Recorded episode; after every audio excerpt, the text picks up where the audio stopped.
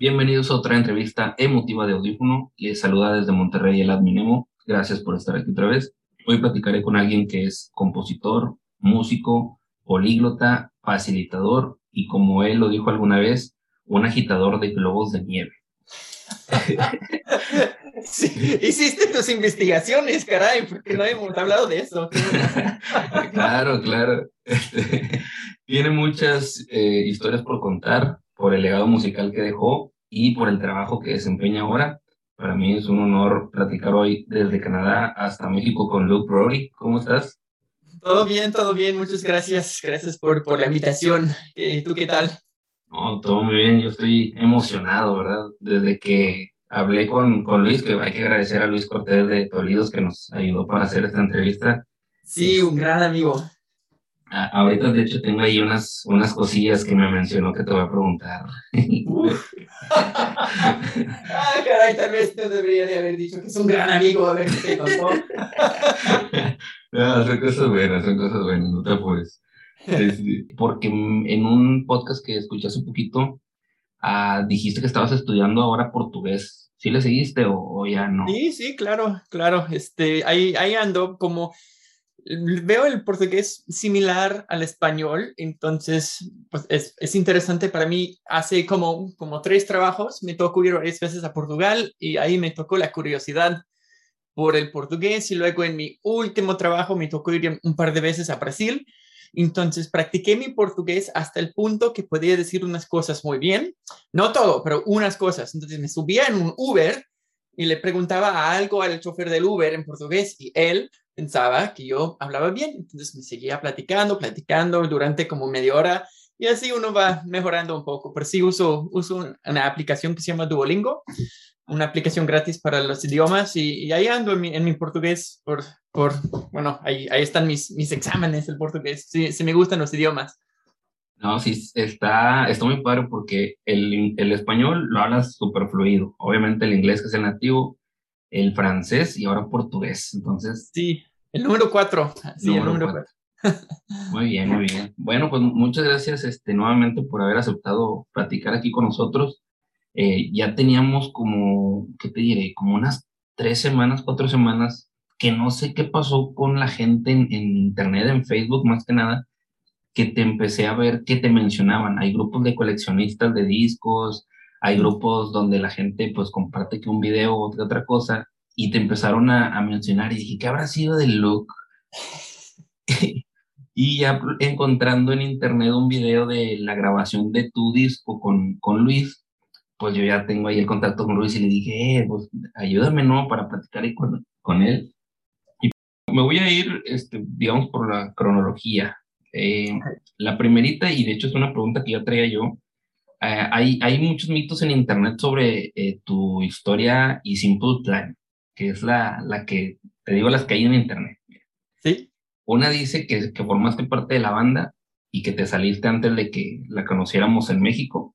Y otros dicen que tú estabas con ellos cuando la banda tiene otro nombre y que te saliste cuando le cambiaron. ¿Cuál sería la versión real? Pues es un poco de las, es, es un poco como de la segunda versión. A varios de, ese grupo, como yo los conozco desde hace, que 25 años o más, desde cuando yo era adolescente, yendo a, conciertos de punk en, Montreal. Y llegó un día que ellos iban a hacer, ellos tocaban en un grupo que se llamaba Reset, y luego Reset se deshizo y, y, unos de ellos iban a empezar otra banda. Y me llamaron para decir, ah, pues quieres tocar con nosotros. No era nada serio, era como en un, en un sótano. Y dije, ah, sí. Entonces empecé un poco a, tocar con ellos.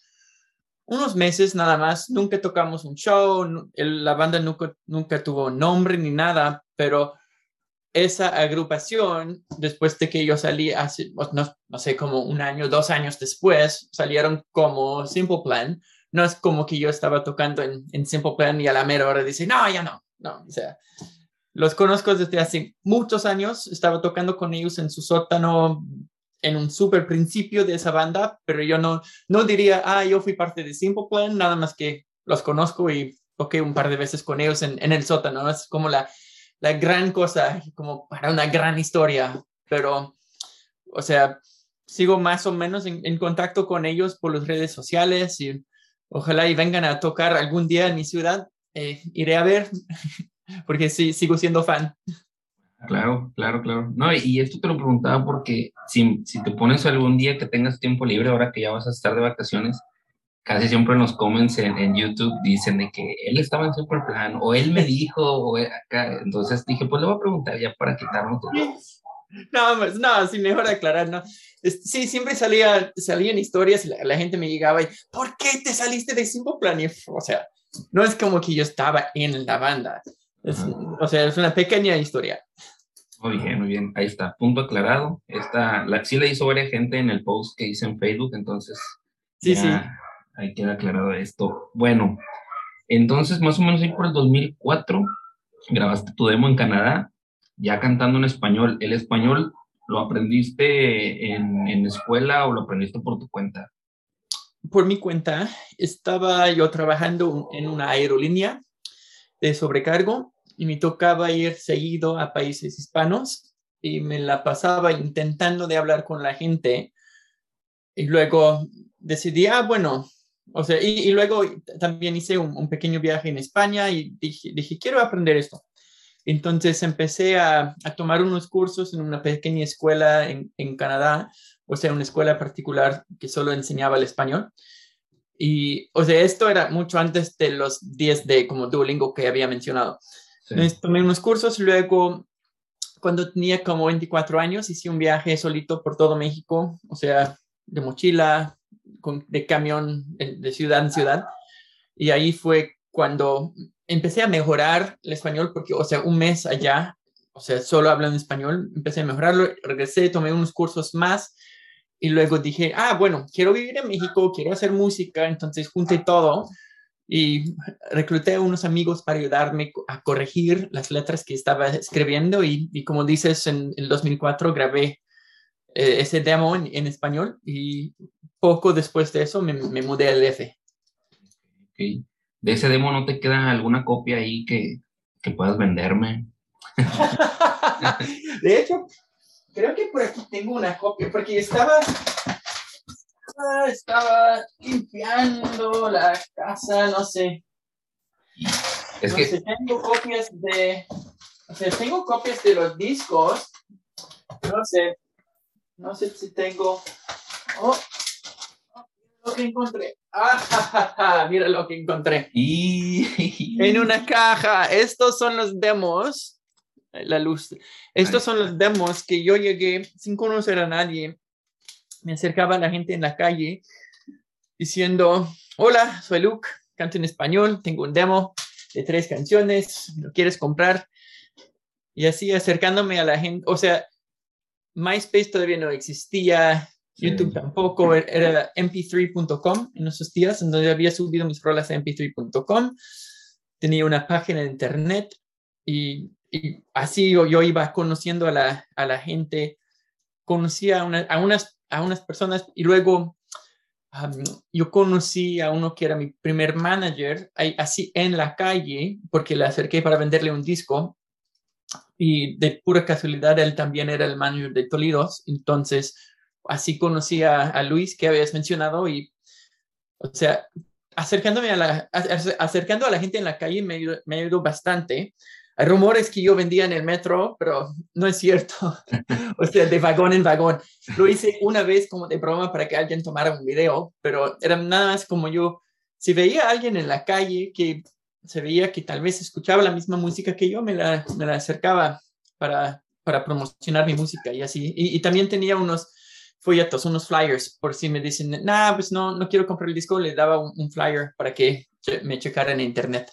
Para que escuchara, buscar allá llegando a la casa. Sí, sí. Y la historia de haber hecho eso me, me ha ayudado en entrevistas de trabajo acá, o, o, sea, en mi vida profesional, porque si me hacen una pregunta, pues cuéntame de alguna vez que tuviste una experiencia emprendedor. Pues puedo platicar de eso, llegar a otro país, en, otro idioma, de acercarme a la gente en la calle, aprendí muchísimo. Cometí muchos errores, caray, pero aprendí muchísimo haciendo eso y estoy agradecido de haber tenido esa experiencia. ¿Te acuerdas en cuánto lo vendías ese demo? 10 pesos, 10 pesos. 10 pesos. Sí, y luego la gente me decía, o sea, cuando hice amigos me decían, ah, es muy barato. Y así también aprendí un poco de la estrategia de los precios, porque la gente no, no valoraba un disco que costaba 10 pesos. Básicamente me costaba 10 pesos hacer el disco, o sea, comprar el disco, quemarlo en mi computadora, poner la, la, estampa y yo nada más vendía en, en 10 pesos para recuperar mis costos y para promocionarme.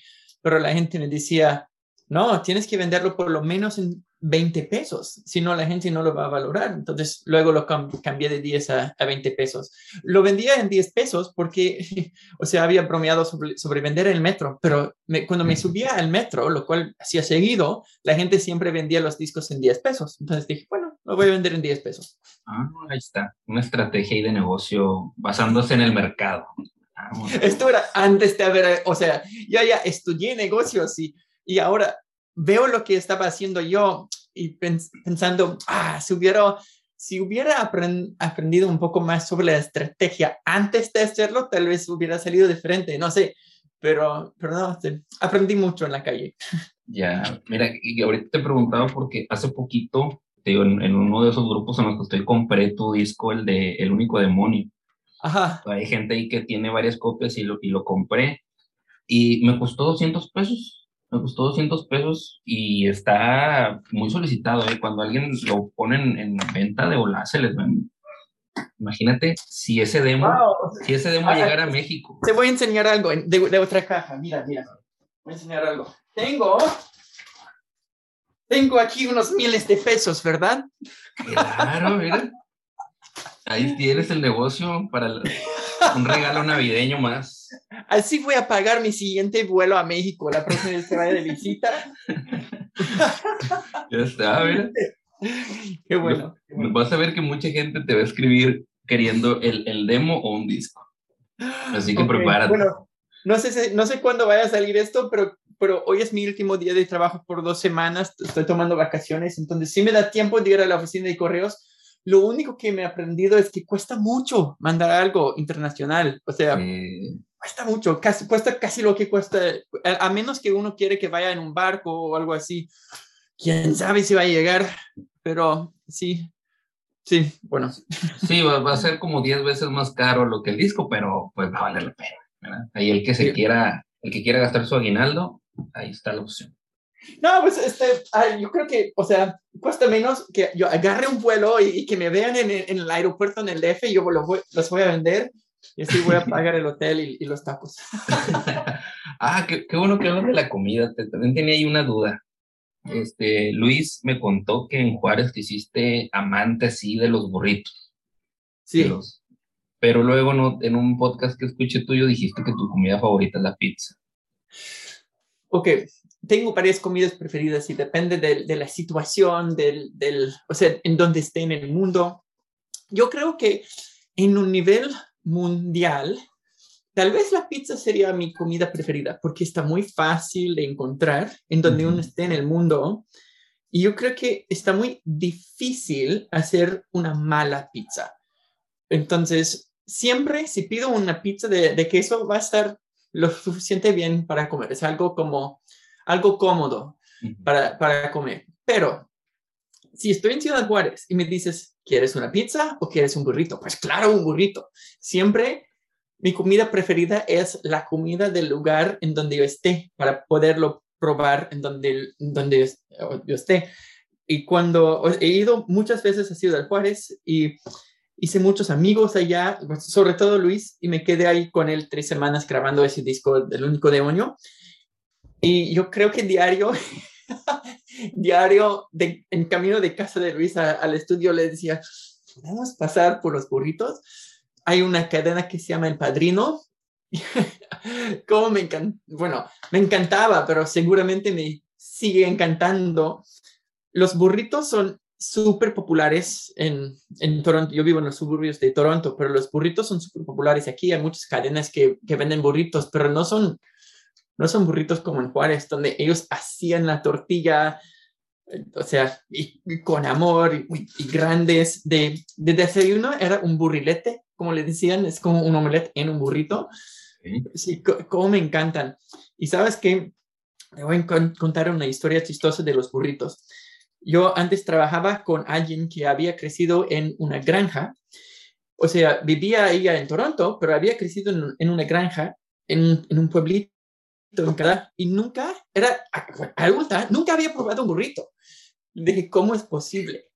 Y, y, me lo contó una vez, estuvimos en un viaje de trabajo en San Francisco, en California, y me dijo, ¿qué vamos a cenar? Le dije, bueno, vamos por burritos, porque hay un burrito típico de San Francisco. Le dije, vamos por burritos. Y me dijo, nunca he probado un burrito en mi vida. dije, estás bromeando, no puede ser. Y, y, ella negó a probar ese burrito en ese momento. Entonces, y llegando a, a Toronto, hice lo que yo llamo una burrintervención. a ver. yo recluté a varios de la oficina, éramos como 10, y cada uno de nosotros salimos, porque si ves en Google Maps, donde estaba mi oficina, dentro de cinco minutos caminando había como 10 restaurantes de burritos. Entonces, cada, cada uno de nosotros fuimos y, compramos nuestro burrito preferido y los pusimos todo en la cocina de la oficina y le, la llamamos y dijimos, ok, tienes que probar cada burrito. Y yo hice una, una presentación de cinco minutos sobre la historia del burrito y le mandé un mensaje a Luis, le dije, oye, ¿puedes por favor grabar un video tuyo enfrente de Crisóstomo o el padrino agradeciéndole a mi amiga por probar la contribución de Ciudad Juárez al mundo culinario y lo hizo. era, súper divertido, o sea, siempre me ha gustado hacer como bromas y, y sí, salió muy bien y ella sigue comiendo burritos. Tal vez no tanto como yo, pero, pero sí. pero sí, soy súper fan de los burritos y de la comida mexicana en general, lo cual yo creo que poca gente fuera de México se da cuenta de lo regionalizado que, que es la comida mexicana, regionalizada. Porque, o sea, uno no encuentra un burrito de, un burrito de Juárez en, en el DF y uno no encuentra los tacos del, del DF en, en, Mérida. O sea, y, en donde yo esté me gusta probar la comida. Ah, ya, sí, claro. Es, es, aquí, como por ejemplo en Monterrey. En Monterrey, los tacos como los que venden en Ciudad de México no los vas a encontrar, si acaso en un lugar y es porque es gente que viene a trabajar desde allá, ¿verdad? Está muy difícil. Sí, claro. La última vez que fui a, a Monterrey era el, del, del, trabajo, o sea, mi trabajo corporativo, y um, un amigo me llevó a un restaurante que se llama El Lindero, eh, y este, enchiladas. Y me encantó, El Lindero en Monterrey, wow. Unas enchiladas riquísimas. Híjole, fíjate, es que tú tienes más recorrido México incluso que hasta los mexicanos. Y bueno, tal vez, y, y, me la paso comiendo y buscando dónde comer. Entonces, los que anden en Monterrey, busquen el lindero, me encantó. Ah, y voy a checar, porque si no, yo soy de aquí de Monterrey y no lo conozco, entonces. hay muchos lugares, hay muchos, muchos lugares. Sí, sí, sí.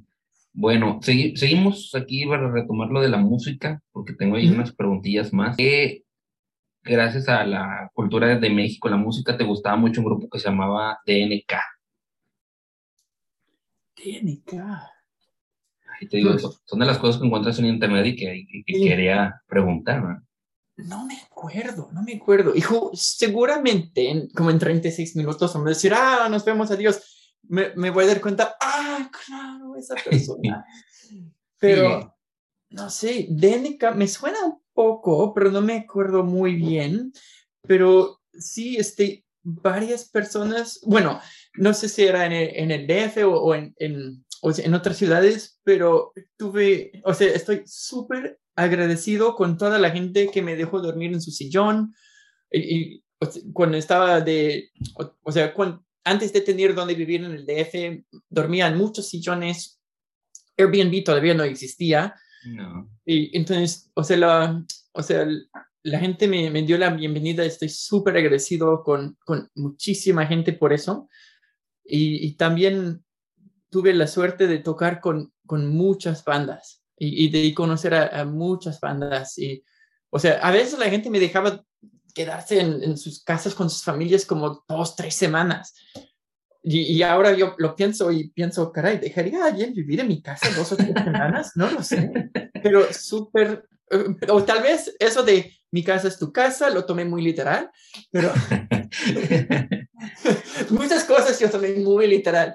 O sea, si alguien me, me, o sea, me llevaba a mi casa, por ejemplo, en, en su coche, ya, muchas gracias, me decían, ¿de qué? Pues, por llevar, llevarme a mi casa. es, o sea, es lo que pasa cuando uno va aprendiendo un, idioma como adulto, pero no, me, me suena de NK, no sé, en, en, los, o sea, siempre me juntaba con, con los de Tolidos, al, al, principio con los de Allison, uno que era el, el baterista original de Allison, que se llama Gabo, y quedé unas semanas en su casa.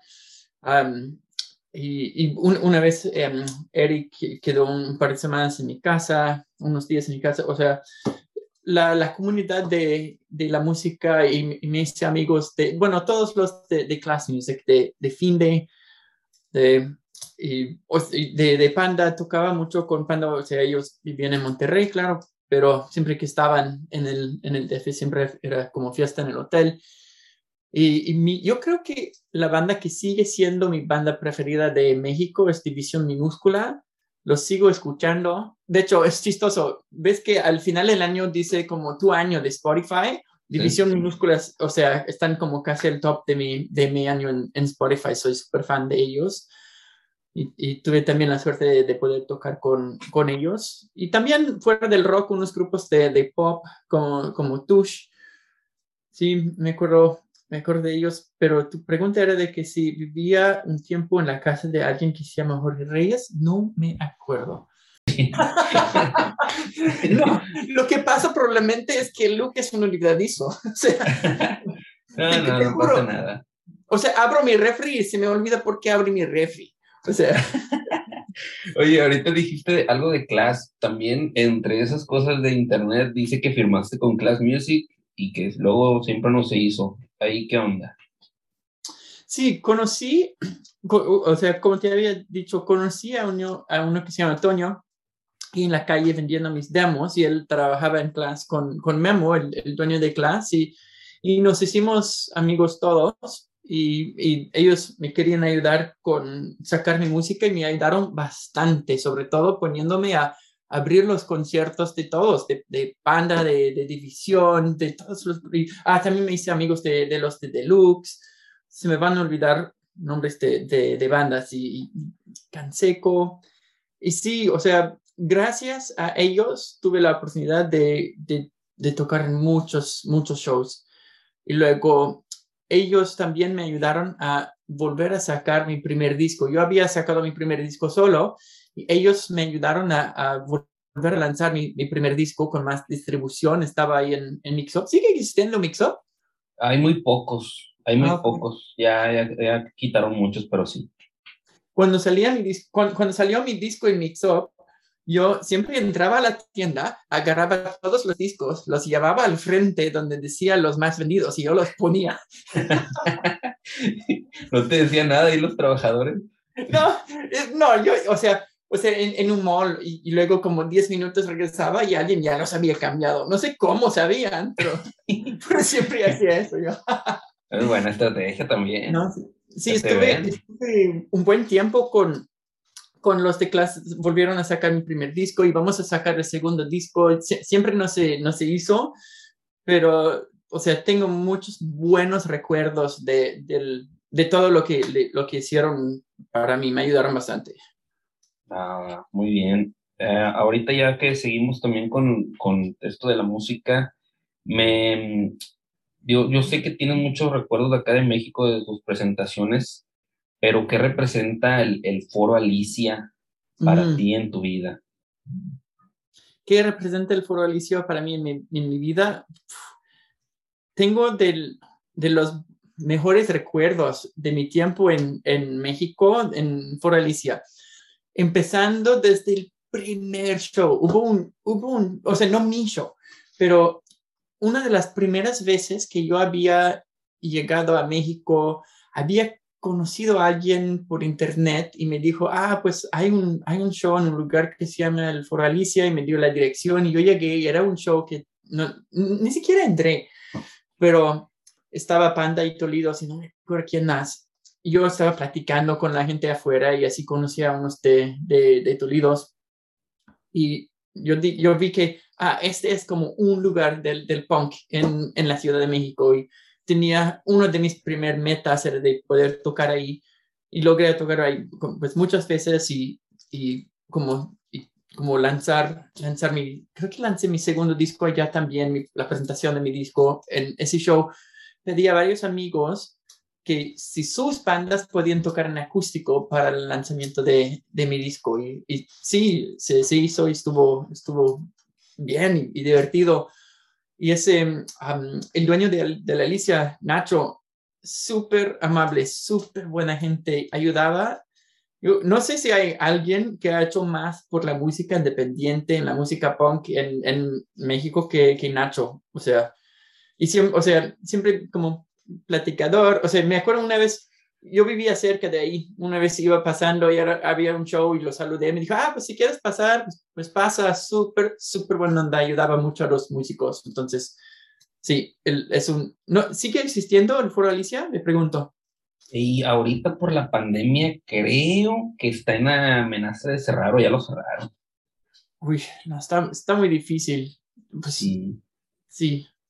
Y algo sí vi en las noticias, pero no me acuerdo si fue como que un estamos por cerrar o ya se despidieron. Ahí sí te quedó mal todo. Y los posters, el diseño de los posters de la Alicia siempre era distinto si, si tú ibas caminando en la calle y ves un póster desde lejos, tú sabes, por tipo de letras, por tamaño, por cómo está impreso, ahí ese es un póster del, del, de la Alicia. O sea, la Alicia era un lugar especial para mí. Perfecto, perfecto. Ah, ok. Con el disco, el de El único demonio, cuando vi el nombre dije, ajá, pues que, que sacó acá un disco acá más hardcore o qué. ¿Por qué, ¿Por qué elegiste ese, ese título? ¿Por qué ese título? Porque yo sufro mucho de la ansiedad y yo creo que yo soy el único que puede hacer que algo funcione o que no funcione. Y en ese momento estaba pensando yo que, wow, si esto no funciona, soy yo el culpable. Entonces yo era el único que podía hacer que funcionara o, o que no funcionara. Entonces yo dije, yo, yo soy el único, el único, el único demonio básicamente. básicamente. Ok, ah, bueno, ok. Yo sí te lo juro que veía la, veía la portada y por el título dije, a lo mejor ahí ya le metí unos, unos screams acá en una, en una canción. Me encantó la portada. Un amigo que se llama Max, que, que tocaba en un grupo que se llama Cubo, era diseñador gráfico súper talentoso y le, le, dije, oye, este, te quiero contratar para, para hacer el arte del disco y le... Y arte visual es un talento que todavía no he desarrollado yo. Es mi forma diplomática de decir, soy pésimo en el arte visual. Entonces, y, hasta me cuesta dificultad explicarle a alguien lo que es lo que quiero ver, pero me comprendió totalmente y él hizo un súper trabajo. Otro amigo que es fotógrafo profesional que se llama Oscar, le dije, oye, quiero que quiero imágenes de la ciudad, de la gran ciudad. Y me dijo, ah, tengo algo perfecto. Y me llevó, sacó las fotos, hizo la coloreación, todo, y, con, con, Max. No, este, estoy súper contento de con cómo quedó eh, ese disco, pero no, nada, nada fuerte, nada hardcore. no, no, era pura duda, era pura duda. eh, ahora, también sobre los shows, ¿Recuerdas tú así aquí en, la mente, tienes un show que tú digas, este ha sido el mejor show que tuve en México y también quisiéramos saber por puro, por ser chismosos, el que tú creas que fue el peor? Ok, mejor y peor show. Mejor show. mejor show, pues unos en el, en el hard rock me gusta. o no, tal vez. Es que hay, muchos. Para mí, lo que hacía que un show fuera, estuviera bien es que me hayan recibido bien, que, que la gente haya cantado conmigo. Eso para mí siempre era lo, lo máximo. sí, oír que la gente cantara, cantara conmigo. Y tal vez, no sé, es que hay tantos que tengo tantos buenos recuerdos. Me acuerdo una vez en, en Celaya, la primera vez que fui a Celaya, me sorprendí mucho porque nunca había ido y la gente ya sabía mis canciones, había una lona con mi foto, dije, uff, caray, o sea, me sorprendí mucho. Y, y también abrir los conciertos de mis amigos, eso, o sea, me acuerdo de una vez abrir un concierto de división minúscula en Salón 21 y estuvo súper divertido. Y, y, qué más? Y, y cada vez en, en el Alicia no, sé si hay un, un show. Y, y la verdad, no son los shows más grandes, porque también estoy agradecido de haber abierto los, los shows de Simple Plan en lugares enormes, como el Auditorio Nacional. Y no porque era un, un lugar enorme, haya sido el mejor show. Para mí, un súper buen show es con la, o sea, 100 personas en el Alicia, todos cantando, o sea, que la gente se divierte y luego te digo, ah, en negocios. O sea, a nivel de negocios, no es un buen show si la gente no llega y, no compra, pero para, mí los negocios nunca eran la meta con, con, la música, era de divertirme, de escribir cosas que, con los cuales que la gente pudiera identificar. Los mejores shows eran cuando uh, la gente cantaba conmigo y sí sé cuál era el peor show hay, dos que, que salen en mi, como en mi, memoria. Una vez me tocó ir a Villahermosa, Tabasco, con mis amigos del grupo de Illinois y era para tocar en la feria del estado y yo iba solo, o sea, guitarra acústica. Y justo, Illinois eran los, como los, los estelares. Y justo antes de, o sea, iban como varios grupos y luego yo y luego Illinois. Y grupo que tocó antes, y era un evento patrocinado por la cerveza Sol, en un lugar enorme. Entonces, era pura gente borracha, con un grupo tocando covers de Van Halen y todos cantando canciones de Van Halen. Y luego, y ACDC y como rock de los ochentas y todo. Y pienso yo, uy, esto no me va a ir bien. Entonces me subí yo al escenario a tocar con una guitarra acústica para seguir una banda que había tocado Van Halen. No me fue nada bien en ese show. Y, y me gritaron, o sea, no era un show para, para mí. Entonces, o sea, toqué como dos, tres canciones, dije, ah, muchas gracias, ahí va el noise. Y me acuerdo que, o sea, tocamos dos o tres noches ahí. Unas veces les fue bien y otras veces como audiencia, Van Halen, Van Halen. wow. Sí, eso, sí, no sé exactamente cómo terminan tocando ahí. Y también en un festival de radio una vez en Guadalajara, como la gente no me conocía, es, es que a veces está difícil, que si hay un grupo súper fuerte que todo el mundo quiere oír, nada, nadie quiere oír las bandas que van a, que van a abrir, todos querían oír a Disidente. Entonces, cada banda que tocaba, todos, Disidente, Disidente, no me fue tan bien ahí. No creo que haya sido culpa mía, nada más que haya sido, la gente quería ver disidente, claro. no, pues usted, sí, hay, es que hay, hay, muchos y ahora estoy como acordando, acordando de, más, más shows súper buenos y más shows no tan, no tan buenos, pero si era divertido, para mí era un buen show. Perfecto, entonces muy mal por la gente de Guadalajara como quiera. Y ya, y la de Celaya, pues... Me gusta mucho Guadalajara, me gusta mucho Guadalajara. O sea, normalmente me iba bien en, en, en, Guadalajara, nada, esa, esa vez, esa vez. Pero no, normalmente, me acuerdo, una vez fui con Monín, que son viejos amigos de, de Canadá y ayudé a, traerlos a, a, México y fuimos a, Guadalajara a tocar, estuvo súper bien.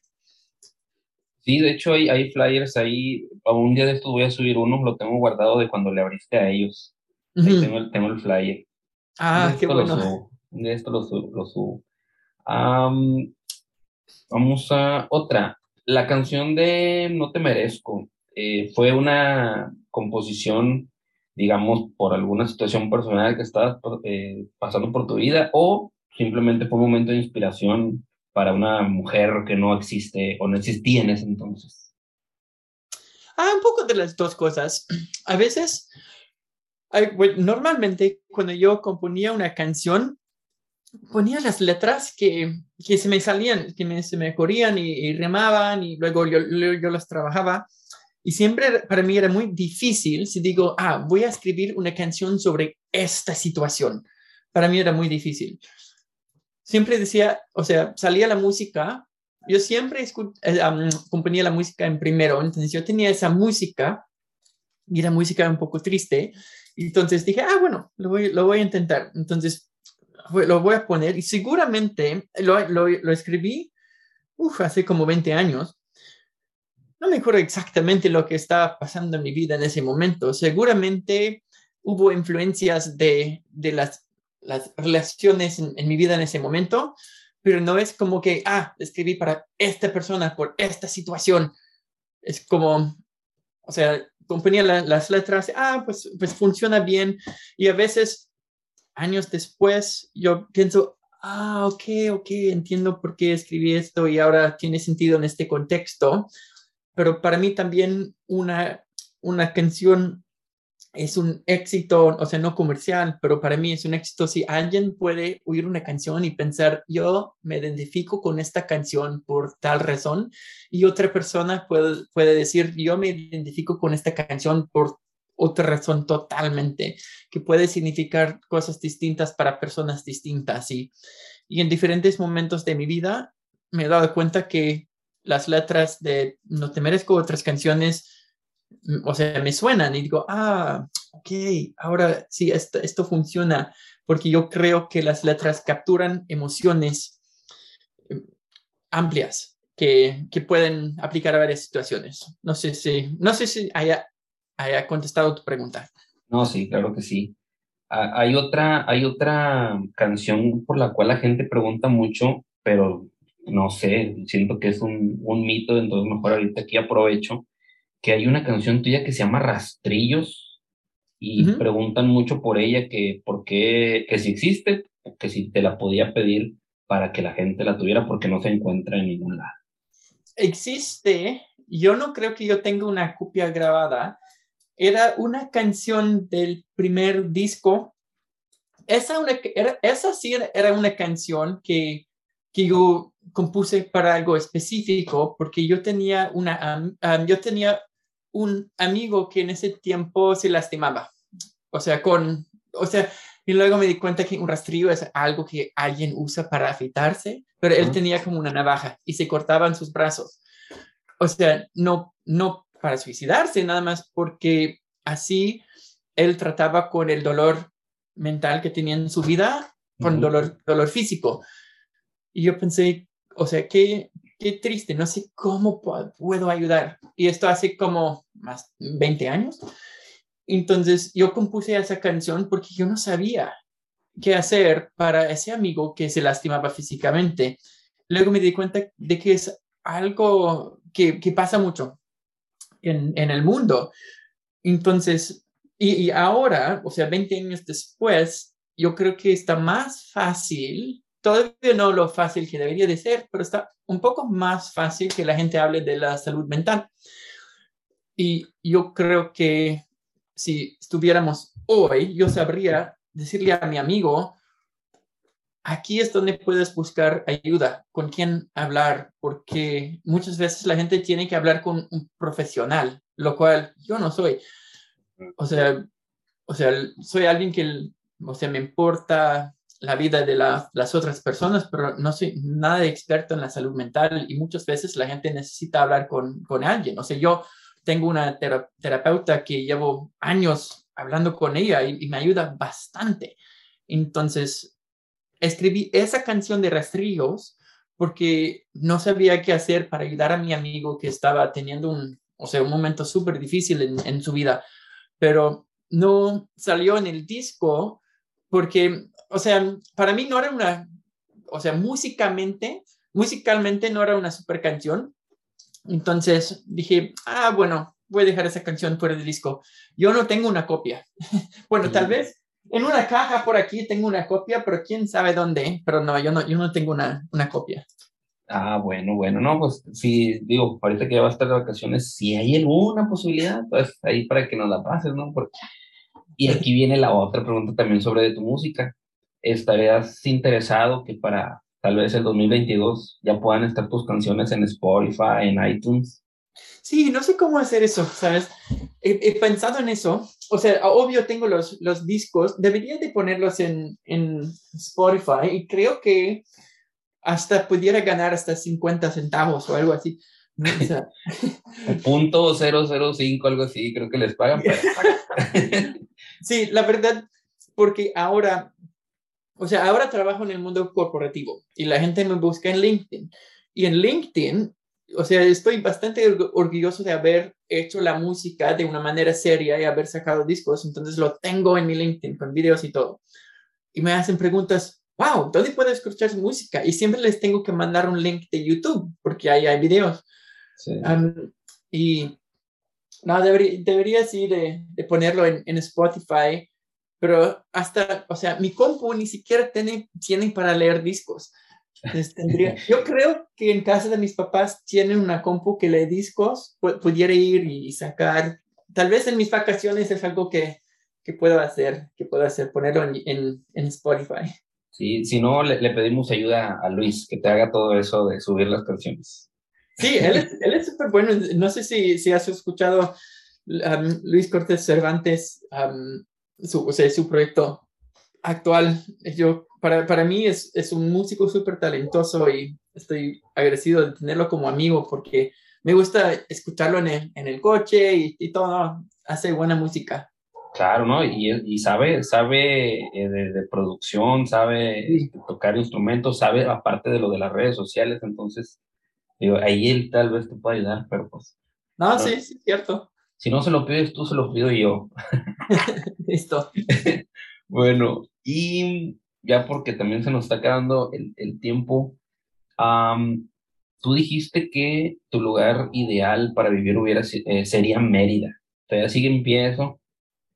Sí, ¿dónde encontraste eso? Me pregunto. Eh, o sea, bien tus investigaciones. Pues ahí tuve que buscar, eh, tienes eh, unos podcasts sobre lo que haces ya como profesional de design thinking y todo eso, y me los aventé.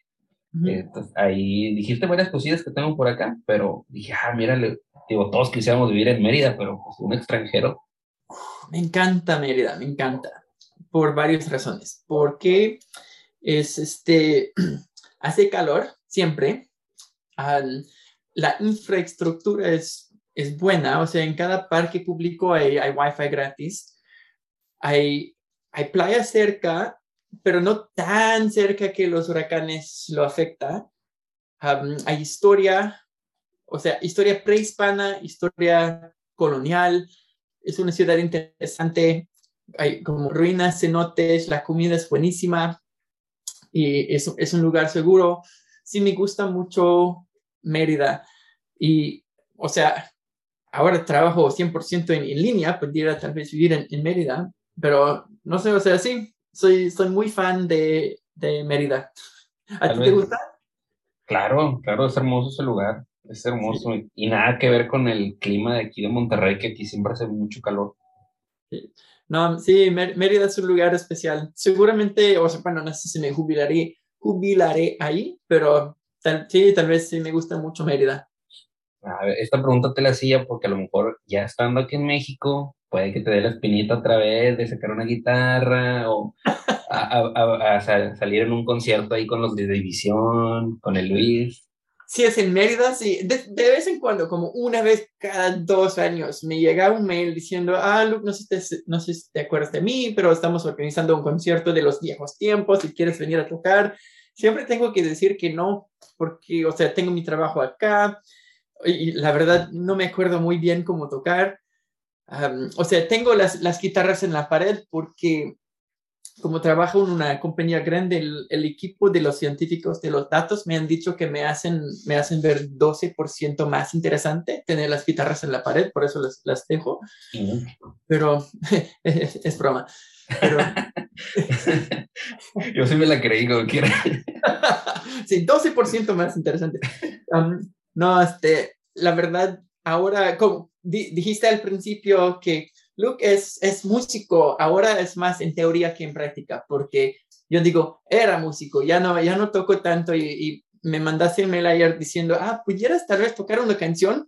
Entonces hoy bajé una guitarra, la afiné, intenté de cantar y prefiero dejar a la gente con los recuerdos que tienen porque aunque hayan sido malos recuerdos, no es tan malo como, como ahora. No es como andar en bici que uno nunca se olvida. La gente se olvida de tocar. y yo, o sea, me, me, olvida. Ah, no, no, no hay problema. Ahí el intento se hizo. El intento se hizo. No, bueno, ahí ya será tal vez digo, en, una, en un momento ahí libre que te eras pinita, pues esperemos que saques ahí un, un videillo, una transmisión, algo. Pues si es un concierto en Mérida, sí me apunto. Ahí está, ahí está para los organizadores, ya saben dónde. ya saben dónde. Bueno, y hoy es que me salté unos puntos, me, fui de arriba para abajo. Ah, y una de las más importantes, ya entonces, pues posicionado, teniendo shows, con copias, con disco, ¿por qué decide Luke Brody retirarse de la música, retirarse de México? Ok, ¿por qué, por qué retirarme de la, de la música? Porque yo tuve muchas metas con la música y estoy agradecido de haber alcanzado casi todas las metas que yo tenía mudándome a México. Quería sacar dos discos, saqué dos discos. Quería tocar alrededor del país, lo, hice. Quería salir en revistas, en, en, MTV, como para que mucha gente escuchara la música y logré todo eso. La única gran meta que tuve que nunca logré fue que haya sido lucrativo. O sea, siempre lo que me gusta decir es que gané exactamente cero pesos, que dependiendo de la tasa de cambio es un poco menos que cero dólares, pero me divertí mucho. Entonces, pero, pero no haya sido por eso, pero dije, ok, logré la mayoría de las metas que yo, yo tenía y ya estaban saliendo otras metas en mi cabeza que con otras cosas no relacionadas a la música que yo quería hacer. Entonces dije, ok, puedo ser necio seguir con la música que llegó el momento en que ya no era tan divertido. Me gusta hacer las cosas que son divertidas. Y llegó el momento en que yo estaba pensando en, en mercancía y, como contracciones y contrata hacer contratos de shows. eso y, y, cosas como del lado de los, de los negocios y ya no era tan divertido. Era más como administrativo. Y dije, no, logré mis metas, entonces, y, y, estaba pensando en otras cosas que yo quería hacer, como terminar mi carrera, había puesto mi educación en, en pausa, quería terminar mi carrera, yo estaba pensando en regresarme a vivir en Canadá, y por varias razones decidí, ok, soy muy, o lo hago todo o lo hago nada. Entonces, por varios años, cuatro o cinco años, lo hice con todo. Entonces dije, no voy a dejar poco a poco de tocar, voy a decir, este va a ser mi último show. Y lo fue. Y fue un día antes de mi cumpleaños, creo, creo que el 20 28 de noviembre del 2008. Fue mi último show, creo que era en el Foro Alicia. Dije adiós, o sea, me despedí de los escenarios y, y ya. Y simplemente cambié de, de grandes metas de, de, la vida, por eso. Ya, ya. Sí, y, y ya, digo, yo también no, no te seguí el, el rastro, por así decirlo, cuando te despediste de la música y ahora con esos podcasts que escuché supe todas las cosas que andas haciendo profesionalmente y está muy cabronas, ¿eh? O sea, todo lo que dices que, que haces en cómo ayudas a la gente, cómo les eh, das ideas, como este, digo, con otras palabras, ¿verdad? Porque yo no estoy muy metido en, ese, en, en esa área profesional. Eh, eh, me da mucho gusto saber que puedes con esto, puedes con, pudiste con música, pudiste con el otro, este, y pues no, nada, nada más que no sé si le quieras comentar algo a la gente eh, que todavía te, pues bueno, que va a escuchar esto, ¿en qué parte profesional puedes encontrar a Luke Rory ahora? Pues me, me, dedico a la innovación corporativa y trabajo en una gran compañía de servicios profesionales y me dedico a ayudar a la gente de ver sus problemas de diferentes puntos de vista y usar la creatividad generando soluciones para los, para los problemas. Y yo hago intencionalmente que sea divertido cuando lo hacemos.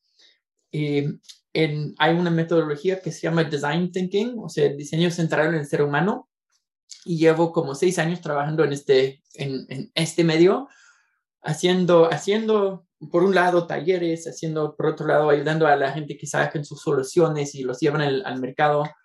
Y, y, me gusta, me gusta conectar con, con la gente, es algo que, que siempre me, me, ha gustado, conectar con la gente, eh, de, de, hablar en público, de compartir ideas, de usar la creatividad. Entonces, si me buscan en LinkedIn, hay, o sea, todos mis amigos usan Instagram y Facebook y TikTok. Yo no me entro, no le entro nada a, las redes music, digo, los, las redes sociales, casi, casi nada. Solo uso Facebook para vender artículos en mi colonia. o sea, ya no me sirve este sillón, lo voy a vender en Facebook. pero de compartir fotos, o sea, no, simplemente no. Pero LinkedIn sí soy muy, muy activo, comparto un video cada semana sobre un, un tema de, de, la innovación. Entonces comparto ideas por, por, LinkedIn por si alguien trabaja en compañías grandes también y quiere platicar de la, innovación, pues que, y, del cambio organizacional, porque para mí innovar es sacar nuevas ideas y comercializarlos y el cambio organizacional es el proceso de tomar estas ideas y, y llevarlos al mercado y hacer los comunicados para la gente que que, trabaja ahí para, para los clientes también de qué significan los cambios que estamos implementando. Y, y sí, o sea, para mí es muy interesante. si la gente quiere platicar de, de eso, que me, que me busquen en LinkedIn. Perfecto. Sí, sí, muy bien, muy Hay una de una anécdota de que una vez te quedó una lámpara en el Alicia, pero no sé si te acuerdas de eso. Una, cuéntame la anécdota. No, pues es que yo, yo, no estuve ahí, pero muchos dicen que estabas cantando y que te cayó una lámpara. Oh, este sí. Oh, caray, casi me muero. Uf, sí, como estaba, estaba, no me acuerdo qué, cuál show era, pero no, sí, estaba yo tocando en el, en el Alicia y como ves que tienen como sus, sus lámparas colgadas de la, del techo, con todos los colores, yo estaba cantando y de repente falló una cadena o no sé qué, y una cuerda y se cayó la lámpara y fue como justo al lado, como sentí el viento de la, de, de la lámpara pasando por mi cabeza. Si yo estaba así y no así, yo creo que me muero. ¡Wow! Noqueado, noqueado al instante. Ahí está. Ah, no, no, qué, qué bueno que no pasó. Y ya para despedirnos, eh, esta es una como petición casi. Tenemos unos amigos eh, que se llaman Penelope eh, Records de acá de México y tienen una, un sello discográfico que se encarga de sacar cassettes de algunos discos y, o de algunos álbums y de pues también reediciones de discos y te queríamos preguntar si te pudiera interesar sacar una edición especial de coleccionistas en cassette de tus, de tus canciones. Creo que Luis me mencionó una vez de, de ellos, sí, creo que sí. Sí, o sea, para mí, si, si la gente quiere seguir escuchando los, los discos, sí, con mucho gusto que lo saquen. La verdad, no sé cómo hacerlo, pero si ellos saben cómo hacerlo, si tienen los discos, sí, que, que me manden un, un, mail para ver, o sea, y, o sea, no lo quiero hacer a, a, fines lucrativos, a menos que ellos estén ganando millones de pesos de, de, de pues que, que me compartan. Pero No, no, la, la, verdad es esto del, del, de lo de los cassettes es por amor al arte. Pero bueno, este Luke, muchas, muchas gracias, muchas gracias por tu tiempo. Este, no sé, este, si quieres decir algo a la gente y ahora sí de, para despedirnos. Pues, pues, gracias por contactarme, me hizo recordar cosas muy divertidas, muy, muy buenos, buenos tiempos los, los años que pasé viviendo en, en, México, viajando por México, tocando, haciendo amigos. No, pues gracias por los, por los buenos recuerdos hoy y muchos años atrás y muchos años que, que vendrán. Pues gracias. Hombre, en cambio, gracias a ti. Este, esta entrevista para la gente que nos está viendo, pues bueno, la está viendo en YouTube Y si no la estás viendo en YouTube, la vas a encontrar en Spotify, ahí para que la escuches mientras trabajas, mientras vas a la escuela, lo que sea. Y pues bueno, me despido, Luke. Muchas, muchas, muchas gracias otra vez por tu tiempo y esperemos que cuando vengas a Monterrey, pues ahí este, podamos platicar. Seguro, vamos al lindero. Vamos al lindero, dale. Eh, gracias. Muchas gracias, nos vemos, cuídate.